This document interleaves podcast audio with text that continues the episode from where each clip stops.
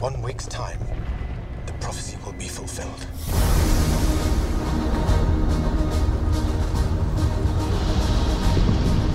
A tyrant who enslaved a nation. He will destroy us one by one. Tomorrow my victory is complete. A warrior. Who would become their only hope.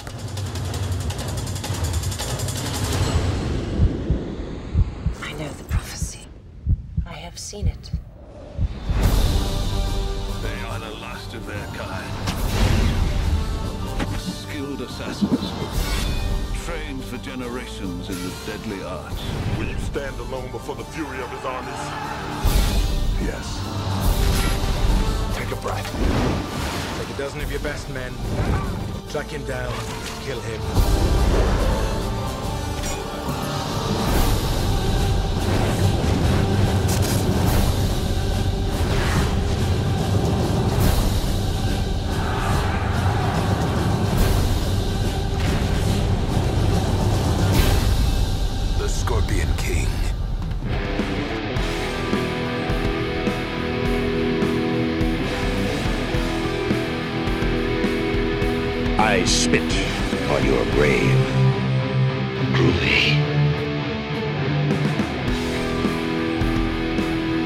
You just take care of the justice, and I'll handle the revenge myself. Who will win? The living or the living dead? I had a mad impulse to throw you down on the lunar surface and commit interstellar perversion. Her deadliest weapon is her body. We'll tear your soul apart.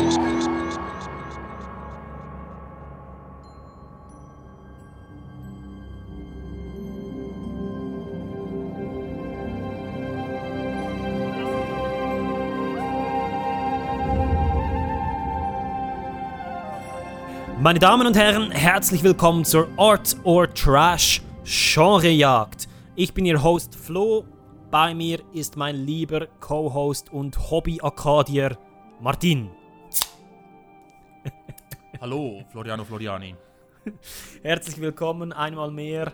Wir sind bei der Sword and Sorcery. Äh, ich und Martin nutzen ansonsten die Quarantäne jeweils kreativ, würde ich sagen, und sehen uns, ich glaube zumindest, äh, mehr Filme als sonst gemeinsam an, oder? Das stimmt, glaube ich, nicht. Wir sehen uns auch sonst ganz viele Filme zusammen an. Ich weiß, aber jetzt haben wir auch zum Teil unter der Woche abends Zeit und so. Ähm, ich habe das Gefühl, die Frequenz hat sich ein bisschen erhöht.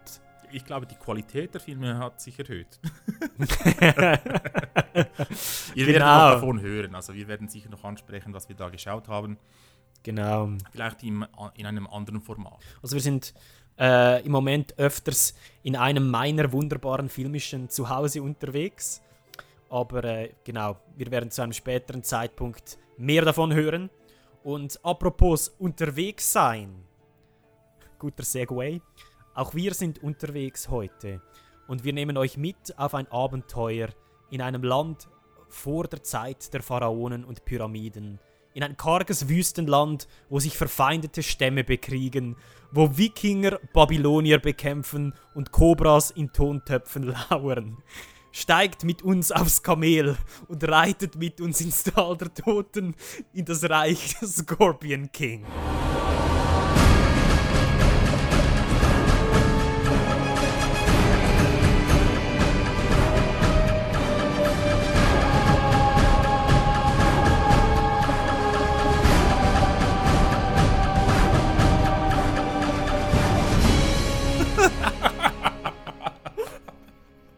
Ja, also wir müssen mal vorneweg nehmen, dass das ist kein historischer Film. Ich glaube, hier die, die Pyramiden zu erwähnen ist falsch, auch ISIS zu erwähnen ist falsch. Aber sie sagen es im Film. Sie Also. sagen alles, ja. Genau, eben Scorpion King 2002. Wieso machen wir das genau? Ja, also wir haben uns ja schlau gemacht bevor wir die Genrejagd Sword and Sorcery gestartet haben und sind Mhm. da beide auf verschiedenen Wegen auf Scorpion King gestoßen. Ich hatte ein Okay. bisschen mehr Euphorie für diesen Film als du bei der Wahl. Und Ja. äh, ja also mal schauen. Wir, wir werden sehen. Also Scorpion King ist ein Spin-off beziehungsweise ein Prequel von den äh, Brandon Fraser Mumien-Filmen. Genauer gesagt ein, ein äh, Spin-off von The Mummy 2. äh, Regie geführt hat Chuck Russell, kennt man von The Blob 1988 und Nightmare on Elm Street Dream Warriors. Äh, Skript von Stephen Sommers, Jonathan Hales und ich glaube, da gibt es noch einige andere Writer. Es war ein bisschen unklar, die Information, die da erhältlich ist. Und zumindest Stephen Sommers und Hales, äh, Jonathan Hales waren verantwortlich für die Brandon Fraser Mumienfilme. Cast. Wir haben Dwayne The Rock Johnson als Matthias, hier noch credited als The Rock. Der Film ist äh, übrigens auch produced von äh, Vince McMahon. Äh, in diesem Sinne, Vom Chef des, äh, des WWF. Und nein, nicht Gen- WWF, WWE heißt es jetzt. ich weiß nicht, ob es damals noch WWF war, aber äh, ja, genau, der Chef auf jeden Fall. Also, if you smell what the Rock is cooking. Du hast Nein, übrigens sorry. recht, es hat noch WWF geheißen. Hat's doch World WWF geheißen? Wrestling Federation. Und jetzt heißt es Yes. ja World Wrestling äh, Entertainment. Entertainment. Genau, weil Genau, es ja, ja. Schauspielerei ist eigentlich. Schlechte, aber. Was schlecht. aber es passt zu diesem Film. wow! Nein, wir haben Michael Clark äh, aus The Green Mile beispielsweise als Balthasar. Wir haben Kelly Hu, die wir aus Catherine Bigelows fantastischem Strange Days kennen, Genau. als Cassandra. Wir haben Stephen Brand als Memnon, äh, bekannt aus dem äh, mehr oder weniger guten Hellraiser Revelations. wir haben Bester Bernard Hellraiser-Film. kann, kann man sich darüber streiten. Ich glaube, der Konsens geht da ein bisschen in eine andere Richtung. Aber egal. Bernard Hill äh, als Phylus, der ist bekannt als Theoden aus Lord of the Rings. Das Ich wusste ich, ihn gar zuerst- nicht. Ich habe ihn auch nicht erkannt zuerst. Wow, stimmt. Jetzt, was du es sagst. Er hat nicht eine gerade große Rolle im Film, aber wir sprechen ihn noch an. Mhm, aber hat eine der besten Rollen im Film. genau. Ja, es fehlt etwas. Wir müssen noch Grant Hasloff erwähnen. Äh, das ist, äh, er spielt den Pferdedieb. Ich habe den bewusst nicht erwähnt. Du wirst dann noch hören, wieso. Ich kann nur, ich vermute es, was du da sagen wirst. Ja, äh, genau. Hast du müssen noch etwas? Nein, nein, ich denke, wir müssen das ähm, dein originales und nirgends abgekupfertes System äh, von äh, Wertschätzung diesem Film noch erbringen. genau. Äh, wir implementieren völlig unabhängig von irgendwelchen äußeren Einflüssen die Drive-In Totals. Und zwar haben wir Sword Shattering, Sickle Fu, Cobra Fu, Fire Sword Fu, Quicksand Fu, Heads Roll, Stalagmite Impalement, Camel Ziplining, Camel Whispering, Flesh Eating Ants, Whorehouse Catapult, Sorceress Flushing, Gratuitous E-Guitar, Gratuitous Slow Motion, Gratuitous Interracial Bromance und last but not least, Sandstorm Enhanced Camel Cavalry. Yes. Stimmt alles. Genial. Gut, Plot. Ja, wir beginnen mit äh, eben der Exposition, die du schon gesagt hast, oder schon genannt hast, in einer Zeit vor der Pyramiden, als da ein, äh, eine Horde verschiedene freie Völker unterwirft und, äh, und auch aus, ja, auslöscht praktisch. praktisch. Und äh, es wird erwähnt, dass der, bei dieser Horde der stärkste Krieger zum König äh, gekrönt wird. Und das ist dieser Memnon. Genau, genau. Und Memnon äh, ist ein unerbittlicher König und besitzt eine Zauberin oder eine Hexe, die ihm das Geschick seiner Schlachten vor dessen Stattfinden äh, sagen kann. Genau. Was ich noch wichtig finde, diese Intro-Narration, also wird so mit einem Erzähler, wird das Ganze eingeführt, die ist aber erst in der, zweit, in der zweiten Szene. Das finde ich sehr bizarr und habe ich noch nie so gesehen, denn der Film öffnet eigentlich irgendwo im hohen Norden bei den Wikingern, die da ihre, ihre Siege über Babylonier, Sumerer äh, etc. feiern und sie sind besonders begeistert, ein erstes Mal einen Akkadier töten zu können. Die sind ja schließlich legendär. Ge- Genau. Und, Und historisch akkurat. Nein, und wir haben genau, es beginnt, wie du gesagt hast, und wir haben dann einen, einen Zwischencut. Wir sehen da einen leicht bekleideten Mann, wie er einen Felsen hinaufklettert und einen Felsen an seinen Rücken gebunden hat. Oder war das sein Gepäck? Ich habe das nicht ganz verstanden. Nicht verstanden. Wieso? Wieso trägt er einen Felsen den Felsen hinauf?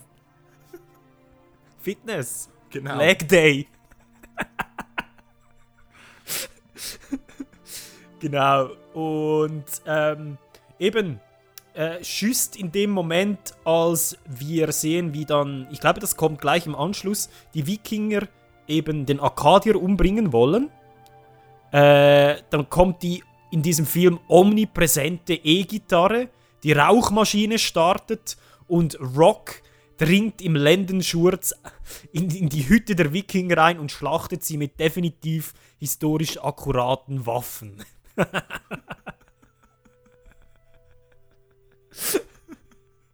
genau. Und dann kommt eben die Intro-Narration, die Martin schon erwähnt hat.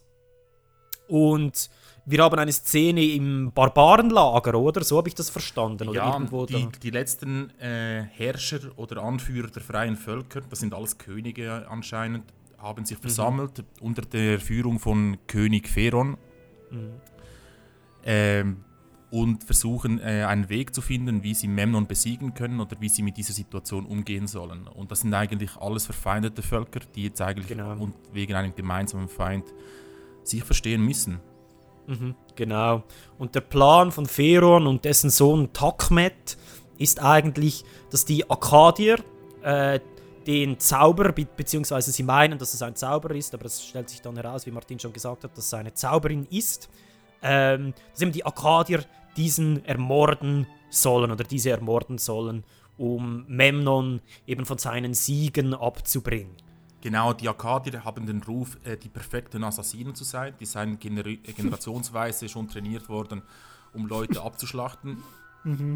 Und äh, sie haben das Glück, gleich drei zu bekommen. Das heißt, der Rock, seinen Bruder und einen dritten, der nicht spricht, glaube ich. Ja, der keine Lines, ja. Damit es drei sind. Es, es ist noch wichtig, dass es drei sind, damit es eine schöne Zahl gibt. Genau, genau.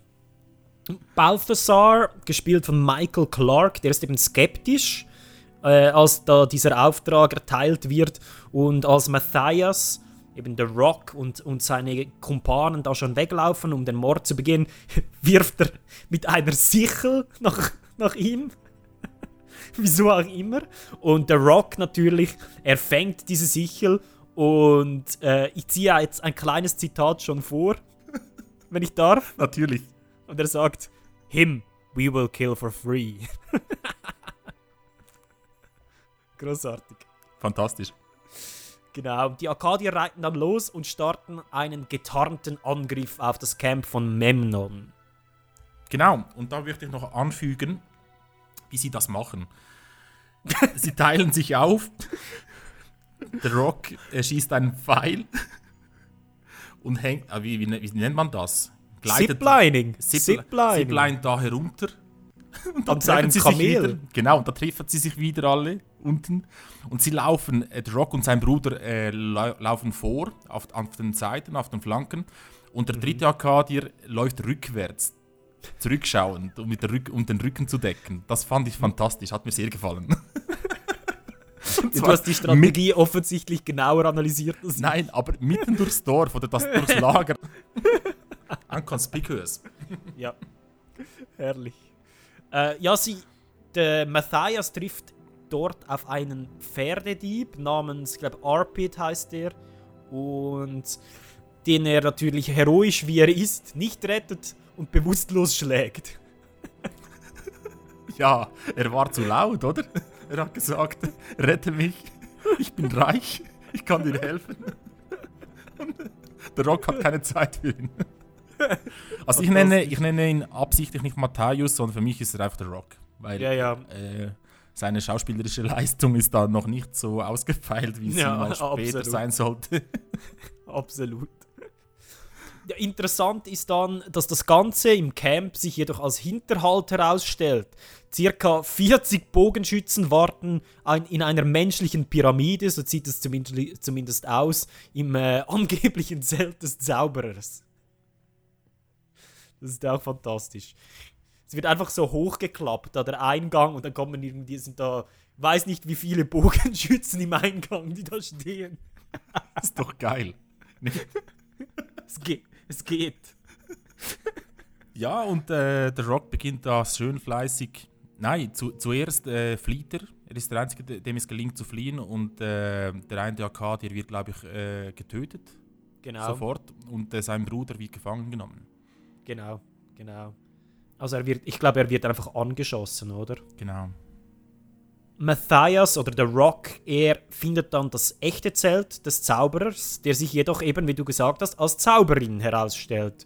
Das ist eine Er- gute Szene, oder? Äh, sie steht da mit, mit einem riesen Cape und einem riesen Kragen mit dem Rücken zu ihm und dreht sich in Slow Motion zu ihm um. Und äh, ja, wir nennen dann, was sie gesagt hat in den Zitaten, glaube ich. Also es ist eine Szene, ich weiß nicht, ob das Adjektiv treffend war. Matthias ähm, wird von weiteren Angreifern jedoch über, überwältigt, wohlgemerkt mit einer Heugabel. Genau, Ähm. er wird da an einen, einen Pfosten im Zelt genagelt. völlig strange. Und das hat er eben davon, dass er da mit der Sichel von Balthasar kämpft. Scheint mir nicht eine sehr effektive Waffe zu sein. Ähm, und dann kommt Memnon herein, oder? Das ist wirklich die Sichel von Balthasar. Ja, er zückt da plötzlich die Sichel und ich war so, was? Die hat er mitgenommen. Genau, und Memnon kommt rein und äh, erkennt ihn sofort als Arkadier, wieso auch immer. Genau. Er labert da einige Klischee-Bösewicht-Dinge und dann kommt Takmet, der äußerst unwichtige Nebencharakter von vorher herein und enthüllt, dass er eben die Arkadier verraten hat. Da gibt es auch ein tolles Zitat, aber ich glaube, das werden wir nachher besprechen, weil das ist wirklich Gold. Und Also Takmet, das war äh, der Sohn von Feron, oder? Vom König genau, Feron. genau, ja. Genau, und er hat ja seinen Vater, eben König Feron, enthauptet. Decapitation. Genau. Wir müssen vielleicht noch erklären, wieso. Ähm, der Vater hat äh, das letzte, den letzten Teil des Schatzes, äh, den sie be besessen haben, den Arkadiern als Belohnung für die Ermordung der Zauberin bezahlt. Mhm. Das hat ihm gar nicht gefallen, dass da sein Erbe plötzlich weg war. Das habe ich gar nicht verstanden. Okay, gut, dass du mich da aufklärst. Finde ich gut. Ja, der, der Film ist, er strotzt nur vor Material. Ja, ja, wirklich. Also ich war konstant am Schreiben, als ich, äh, als ich die ersten 30 Minuten geschaut habe. Die Zauberin sagt dann aber, dass Rock oder Matthias nicht bei der Hand oder nicht mit der Hand von Memnos und seinen Schergen sterben werde. Und um die Götter nicht zu entzürnen. Genau. Also, was macht Memnon? Sie vergraben ihn einfach zusammen mit dem Pferdedieb in einem riesen Ameisenhügel. Weil das sicherlich die Götter nicht erzürnen wird. Ja. es, ist ein guter Schnitt, finde ich dort. Das ist fantastisch. Hat mir gefallen. Ja. Ja. Ein schöner Tonwechsel. Ja, es ist plötzlich Tag und äh, eben Matthäus oder der Rock und der Pferdedieb äh, sind da im Sand begraben. und äh, zwei Wachen schauen zu, wie, äh, wie mit Rauch äh, die Ameisen auf sie gelockt werden. Diese Feuerameisen, die riesig sind, wenn ich das bemerken darf. Ja, das sind wirklich riesig.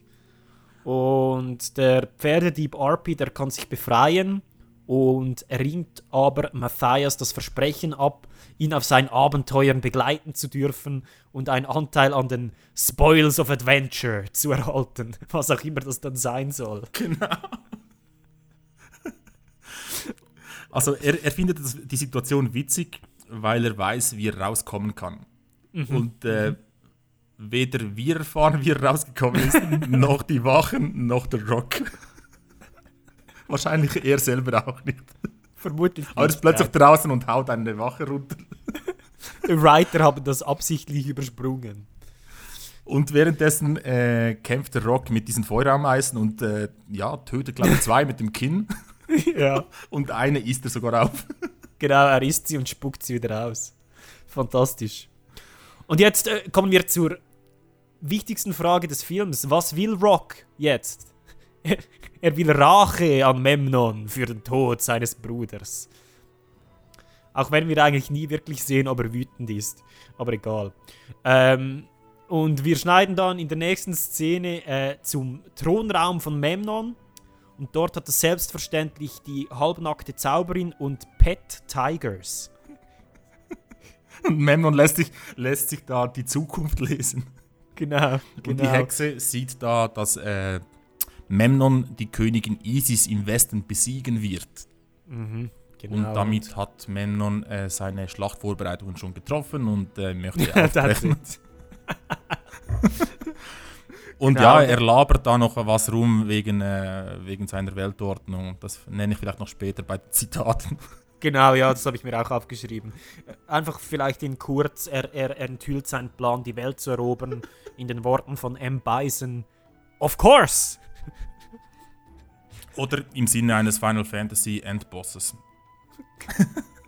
also, Genau. wir sind auf diesem Level, Leute. Ja. Und währenddessen. Haben wir die Stadt schon sich- genannt? genannt? Gomorra. Nein, nein, genau. Und um in die Stadt zu kommen, haut der Rock den Pferdedieb runter. Also be bewusstlos haut er ihn und ähm, will sein Kopfgeld kassieren. Also tut zumindest so, damit er in die Stadt reinkommt. Und die, die Wachen erkennen natürlich den Pferdedieb sofort und sagen, ja, den Ja, kenne ich, äh, der wird wa- wahrscheinlich dieses Mal äh, so oder so geköpft. Genau. Und Matthias ähm, kommt dann in die Stadt rein, weckt den Pferdedieb auf. Und dann, ganz ehrlich, muss ich zugeben, ich habe ein bisschen abgeschaltet. Es passiert sehr viel Unwichtiges. Er lernt einen Jungen kennen, der schlussendlich keinerlei Einfluss auf die Entwicklung der Handlung hat. Und ich weiß nicht, ob du da irgendwelche wichtigen Inputs hast. Ich, Ich habe, habe- ich habe super Szenen rausgeschrieben. Was für Szenen? Aber da, ja, da kommen wir noch dazu, sonst. Ja, ich nehme etwas vorne weg. Also, äh, als er, als er äh, reinkommt mit, äh, mit dem Pferdedieb, äh, schmeißt er ihn zuerst in den Brunnen, um ihn aufzuwecken, Genau. damit er wieder bei Bewusstsein ist. Und ja, er trifft eben einen, einen kleinen Jungen, äh, der sich als, äh, als Guide oder als ja, Wegbereiter anbietet. Und, äh, aber zuerst stehlen sie ihm seine, seine ganzen Juwelen, die er bekommen hat von König Feron. Völlig, Rock, völlig un ja, unwichtig. Rock holt sie sich zurück, aber es ist, es ist für Kinder auch, es ist nicht- schlecht. Ich meine, ein bisschen, ein bisschen Witz für, äh, für, die, für unser jüngere, jüngeres Publikum. Ich glaube, zum Witz kommen wir dann schon noch. Ja. Später. Zuerst mal treffen sie einen äh, schlechten Archimedes. Genau, Phylus, oder wie der heißt. ja, keine Ahnung, wie der heißt, aber auf jeden Fall, äh, es ist Theoden. Archimedes, oder? er hat Schwarzpulver dort, er hat ein Katapult im Raum und Genau. äh, ganz viele andere Apparaturen, die, äh, die sehr zeitgenössisch sein sollten, glaube ich. Mhm. Und äh, genau, Rock bereitet sich darauf vor, äh, Memnon zu töten. Mhm. Und steht auf der Mauer mit seinem Pfeilbogen und sieht dann, dass, äh, dass der Junge gefangen genommen wurde. Und ähm, muss dann entscheiden, auf wen er schießen will. Er hat freie Sicht auf Memnon, der gerade abgelenkt ist durch den Jungen, oder er kann den Jungen retten und äh, verliert dafür seine Chance, Memnon zu töten. Und er entscheidet sich natürlich, dass Für den Jungen. ja, die Axt, die vom Sohn von Feron, vom König Feron ge geschwungen wird, an die Wand zu nageln, anstatt den Sohn von Feron selber zu töten und oder äh, vielleicht sogar Memnon selber zu töten und den Film abzuschließen, oder? Genau. Ja, das, das ist gut. Du hast mehr in diese Szene reingelesen, als ich gesehen habe. Äh, aber äh, es, es endet auf jeden Fall damit, dass Rock dann schlussendlich fliehen muss, oder? Genau. Und Wie flieht er? ähm, wie flieht er? Wahrscheinlich die Was beste Szene im? Film. Genau. Wahrscheinlich die beste Szene im Film. Äh, der Erfinder Phylos, ähm, aka Daniel Düsentrieb, hat ein Katapult gepastelt, äh, das zufälligerweise auf das naheliegende Bordell gerichtet ist. Und selbstverständlich katapultiert sich Matthias direkt in die Bäder des Bordells. Ich habe noch nie von einem Katapult in einem so, einen, so einen kleinen Raum gehört. Was bringt das? Wer baut ein Katapult in einem kleinen Raum zusammen, damit es wieder auseinandernehmen muss und wieder draußen wieder zusammenbauen muss? Vor allem, wie fliegt er überhaupt raus? Wie soll denn das gehen? Es gab ein kleines Fenster und Ich es war weiß. genau darauf gerichtet. Sorry, es ist so. Okay. Convenient Kata Catapult, oder? Genau, wirklich sehr convenient. Und es ist auch ein, ein reiner Zufall, dass Matthias das auf das Bordell gerichtet hat. Ich behaupte, er hat sich da vorher schon einmal rüber katapultiert. Hier hören wir, auf, hören wir auf, oder? Mit dem, äh, mit dem Plot. Ja, ich glaube, wir können unseren kleinen Einblick in den hochkomplexen Plot von Scorpion King hier beenden. Und es ist kein Witz, der ist wirklich hochkomplex. Und ähm, wir kommen zu einigen Standout-Szenen. Bitte, Martin. Ich möchte das wichtigste Zitat äh, des Filmes nennen. Das heißt, was die Akkadier zueinander sagen. Live free, die well. Nice. Cheesy, hä? Ja, sehr. Das, das hat mich so ein bisschen an äh, den neuen Mad Max erinnert. Witness me! Same level. Genau, absolut. Ähm, ich habe mir insbesondere den Jor-Moment aufgeschrieben. Und äh, damit meine ich den, äh, als The Rock bzw. Matthias den Pfeil ins Lager von Memnon schießt und dann den, den, äh, das Seil an sein Kamel festbindet und dann ins Camp ziplined. Das war für mich ein absoluter Jor-Moment ich war fantastisch. ja, und vielleicht gleich im Anschluss, äh, als äh, Takmet, der Sohn des Barbarenkönigs, Genau. sein Verrat enthüllt, sagt er äh, über seinen Vater, He was shocked. You can tell from the expression on his face.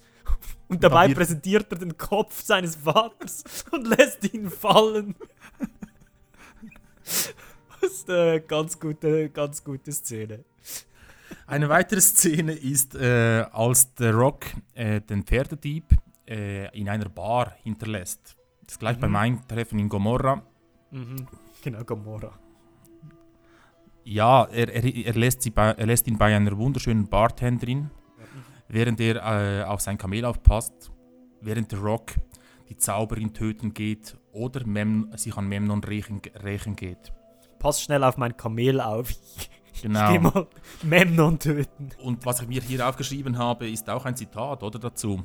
Er spricht natürlich die Bartenderin an und sagt, been working here a long time. Und dann sagt er zum Nachbar, how's the kebab? Stimmt. Stimmt. Das ist so random auch. Ehrlich. Fantastisch. Äh, was ich ansprechen möchte, etwas sehr Positives, äh, die ganze Szene um das Katapult und das Bordell. Aus drei Gründen ist das die beste Szene des Films. A. Extrem gute Action. Also, es ist zwar cheesy, aber er rennt da hinter einem Gong als Schild her und sie schießen ab Pfeile auf ihn und so. Wirklich gut gemacht. Ähm, B. Wir sehen etwas von der Stadt, also die Le wie die Leute da leben, dieses Bordell und so. Und das ist eben genau das, was wir von einem Sword and Sorcery Film eigentlich wollen, oder? Das Worldbuilding und Immersion.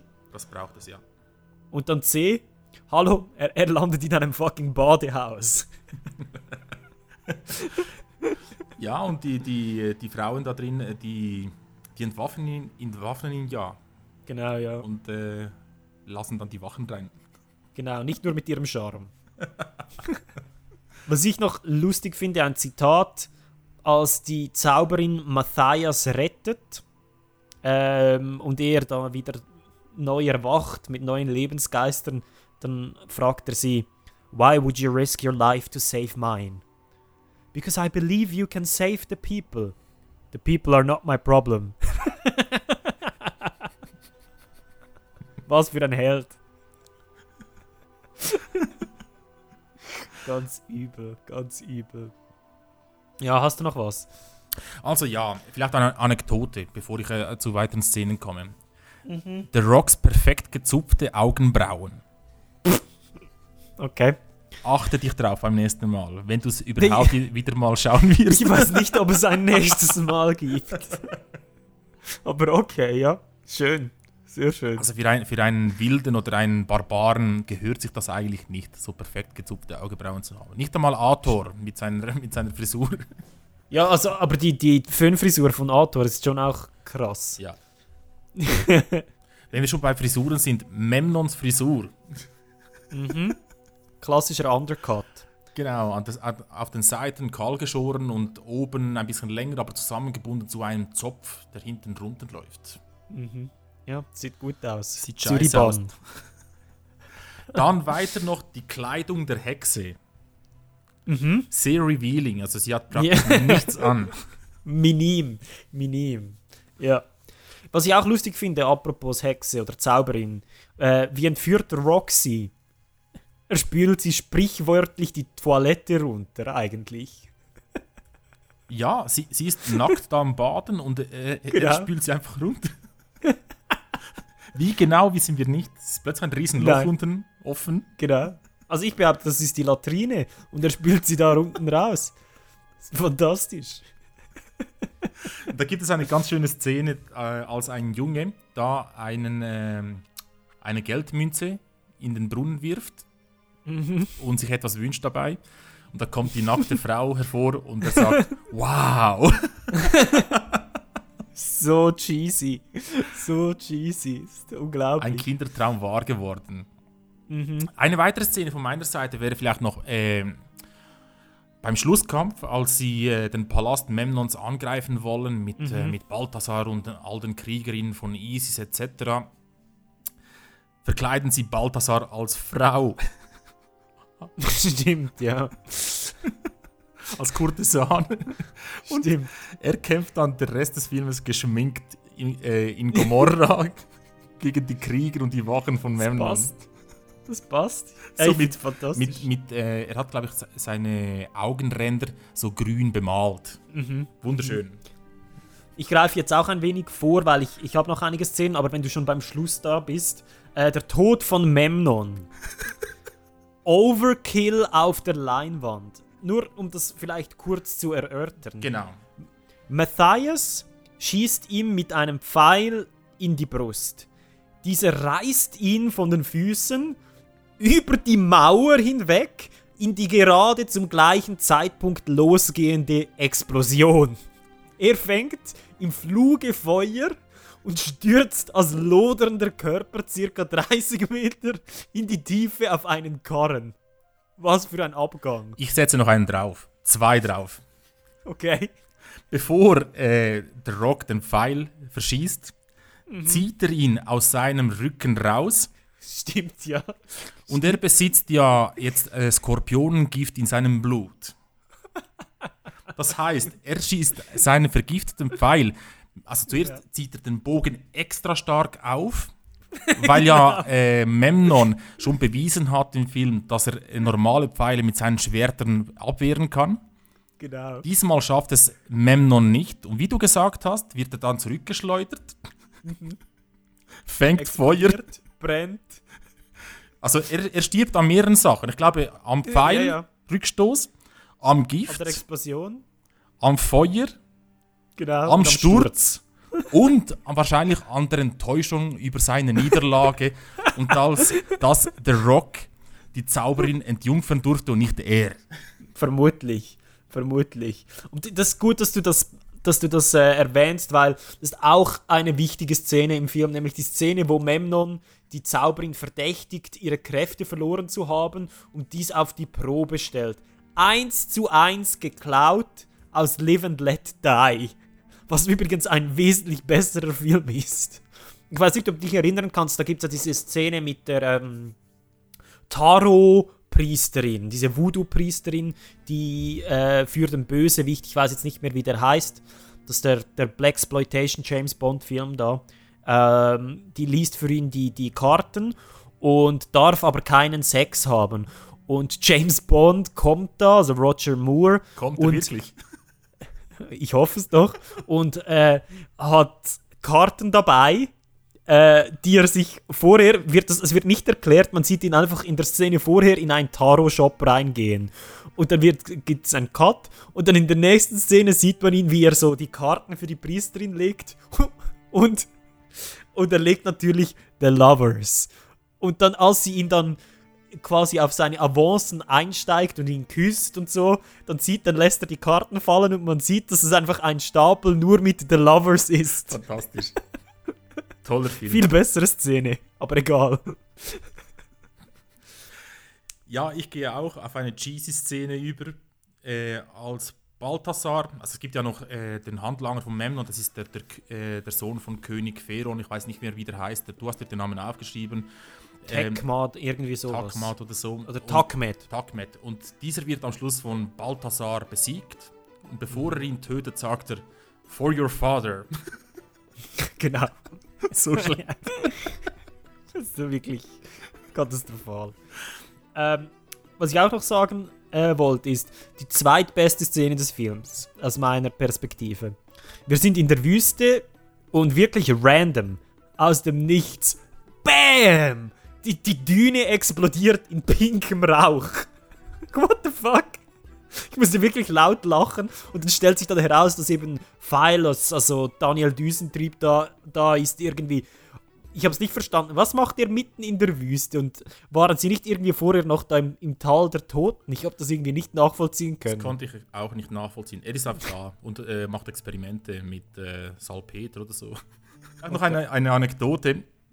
Memnon mhm. wird ja wird im ganzen Film auch gezeigt als der beste Schwertkämpfer, den es je gegeben hat. Mhm. Und der Rock sieht das natürlich im Schlusskampf und entledigt natürlich dann Memnon seinen Schwertern und boxt oh, ja. ihn dann runter. Das fand, fand ich toll, oder? Genau. Hat mir gefallen. Stimmt, stimmt. Was ich da, da auch super fand, war, dass wir da wiederum Fire Sword Fu haben. Einmal genau. mehr in einem Barbarenfilm. Das war, fand, das war wirklich eine gute Szene von der Action her, muss ich sagen.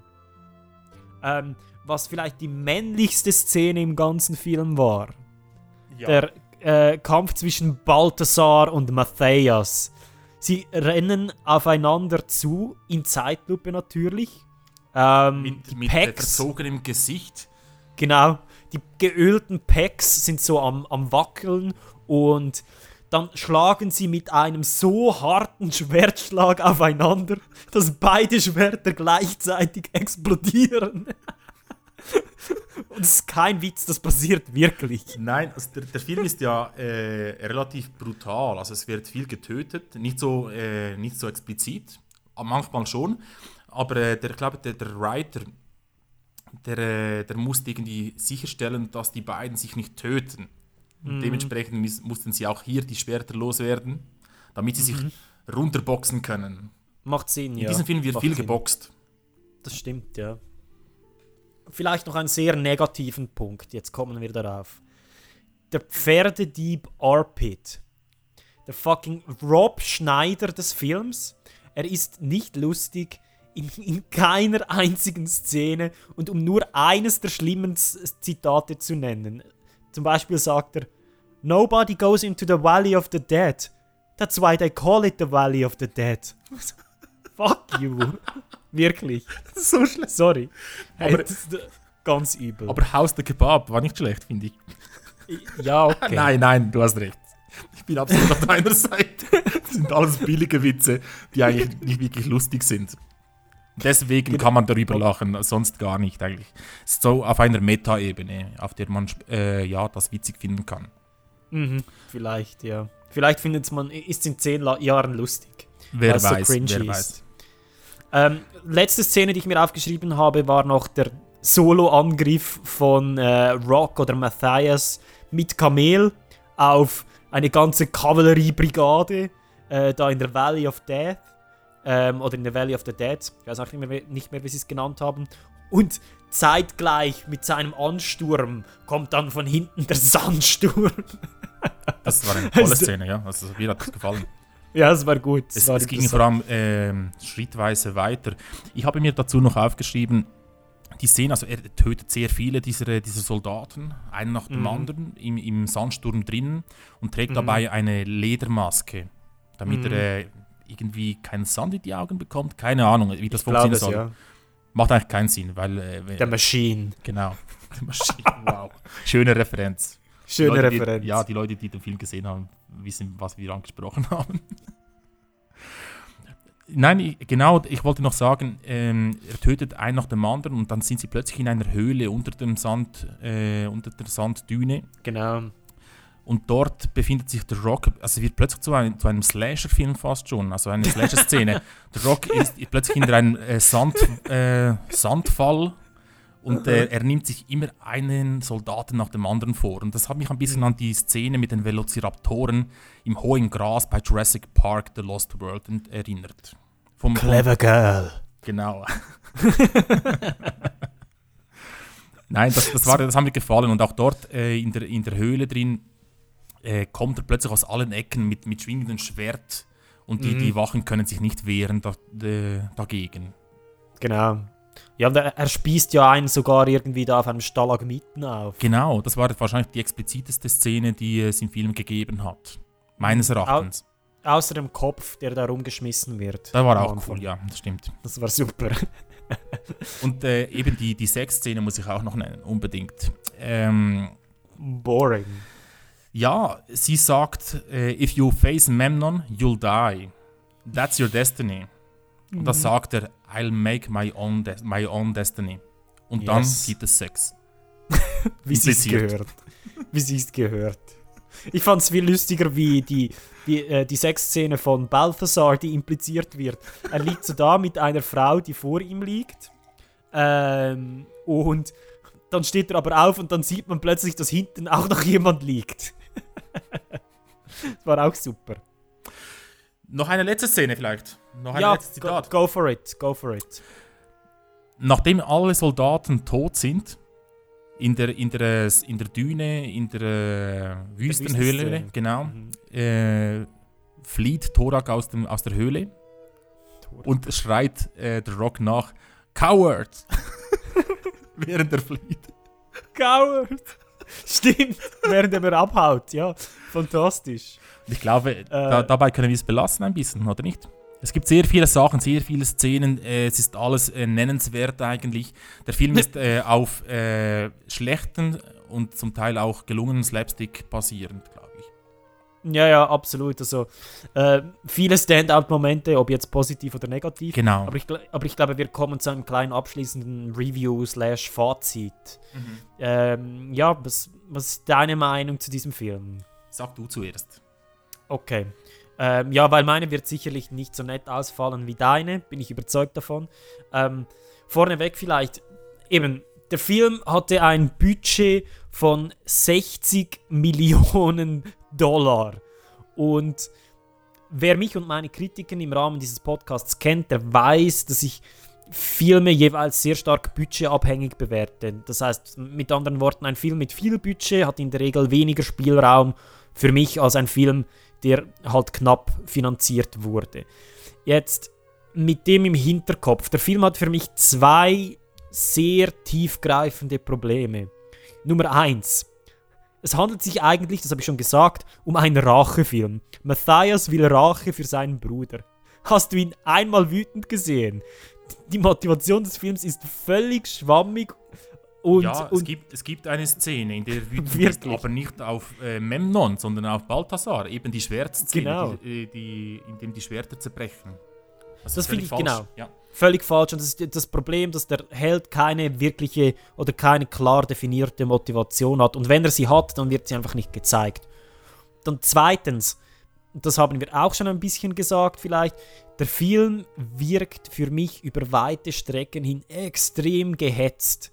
Er hat keine Zeit für seine Charaktere und zumindest in den ersten 30 Minuten wird der Plot nonstop vorangetrieben, ohne dass wir irgendwie ein Interesse für unsere Protagonisten entwickeln können. Und danach wird es besser, zugegebenerweise, und immerhin wird der Film sicher nie langweilig. Aber, jetzt aber, warum mag ich den Film trotzdem? Die Action ist cool, insbesondere, das haben wir auch gesagt, der, der Feuerschwertkampf im Höhepunkt des Films, der war super. Äh, Dwayne Johnson ist irgendwie sympathisch, auch wenn er zu diesem Zeitpunkt noch Zero Charisma hatte.